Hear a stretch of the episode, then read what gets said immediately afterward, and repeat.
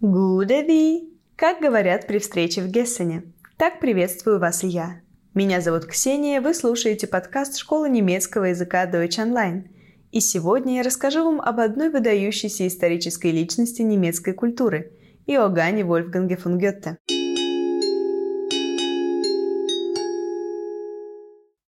Родился Гёте в 1749 году в городе Франкфурте на Майне, в семье богатого юриста.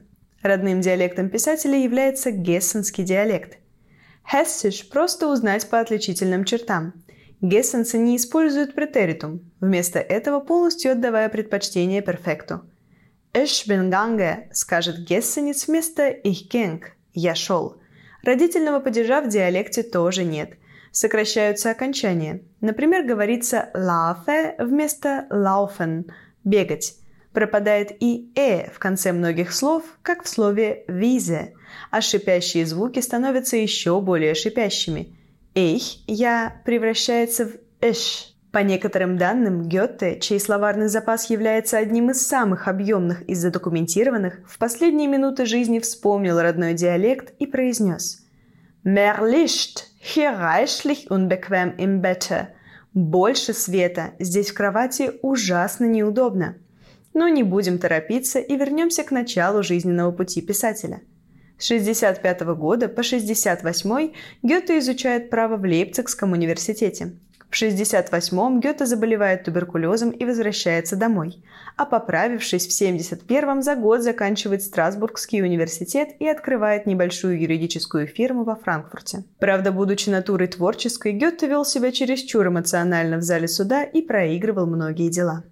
В 1772 Гёте влюбляется в Шарлотте Буф, которая становится его музой.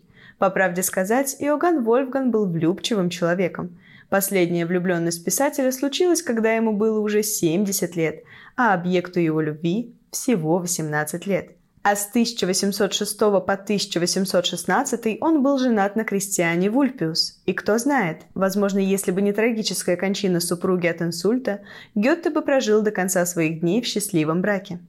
Шарлотте Буф вдохновила его на работу над романом «Страдания юного Вертера», который принес ему всемирную славу – Благодаря этому роману Гетте был приглашен ко двору герцога Карла Августа I, который и дал писателю почетный титул «фон» – Иоганн Вольфган фон Гетте. В 1985 году Карл Август назначил поэта своим главным советником. Гёте также провел несколько лет жизни в Италии, изучая искусство и культуру. Италия страшно полюбилась ему, особенно театральное искусство – Поэтому по возвращению в Веймар Гетте попросил герцога освободить его от большинства юридических обязанностей и стал заниматься придворным театром, а позже создал свой собственный. До конца жизни Гетте продолжал продвигаться вверх по карьерной лестнице, занял должность первого государственного министра и даже встретился с Наполеоном Бонапартом, получив от него орден почетного легиона. Но эта литература и политика вовсе не все, что интересовало Гетте. Во время лечения от туберкулеза в студенческие годы поэт увлекся оккультными науками и составлял, вы не поверите, гороскопы – а его увлеченность естественными науками вылилась в создание водяного барометра и основание морфологии.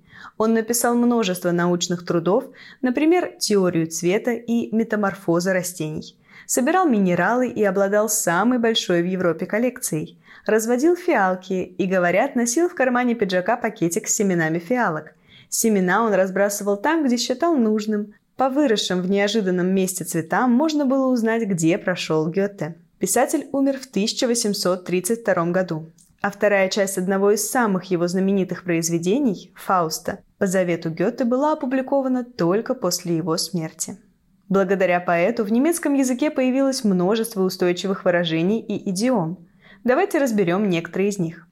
Der Zauberlehrling – название баллады Гёте про ученика-чародея, Этим словом der Zauberlehrling иронично называют специалистов-неудачников, которые не в силе справиться с запущенным ими же процессом. Или Faustisch – прилагательное, которое можно перевести примерно как «фаустовский». Так могут назвать того, кто вечно стремится к знаниям. Слово «Gretchenfrage» – вопрос Гретхен – также связано с Фаустом. Когда герой встречается со своей возлюбленной Гретхен в саду, она спрашивает его – Верит ли он в Бога? И этот прямой вопрос становится неудобным для Фауста, как для человека, который заключил сделку с дьяволом. Гретхенфраге с тех пор называют сложные вопросы, вопросы жизни и смерти. Die Wahlverwandtschaften – избирательное сходство. Этим химическим термином Гёте назвал свой третий роман, и с тех пор это слово означает «родство душ». Надеюсь, вам было интересно со мной так же, как и мне с вами.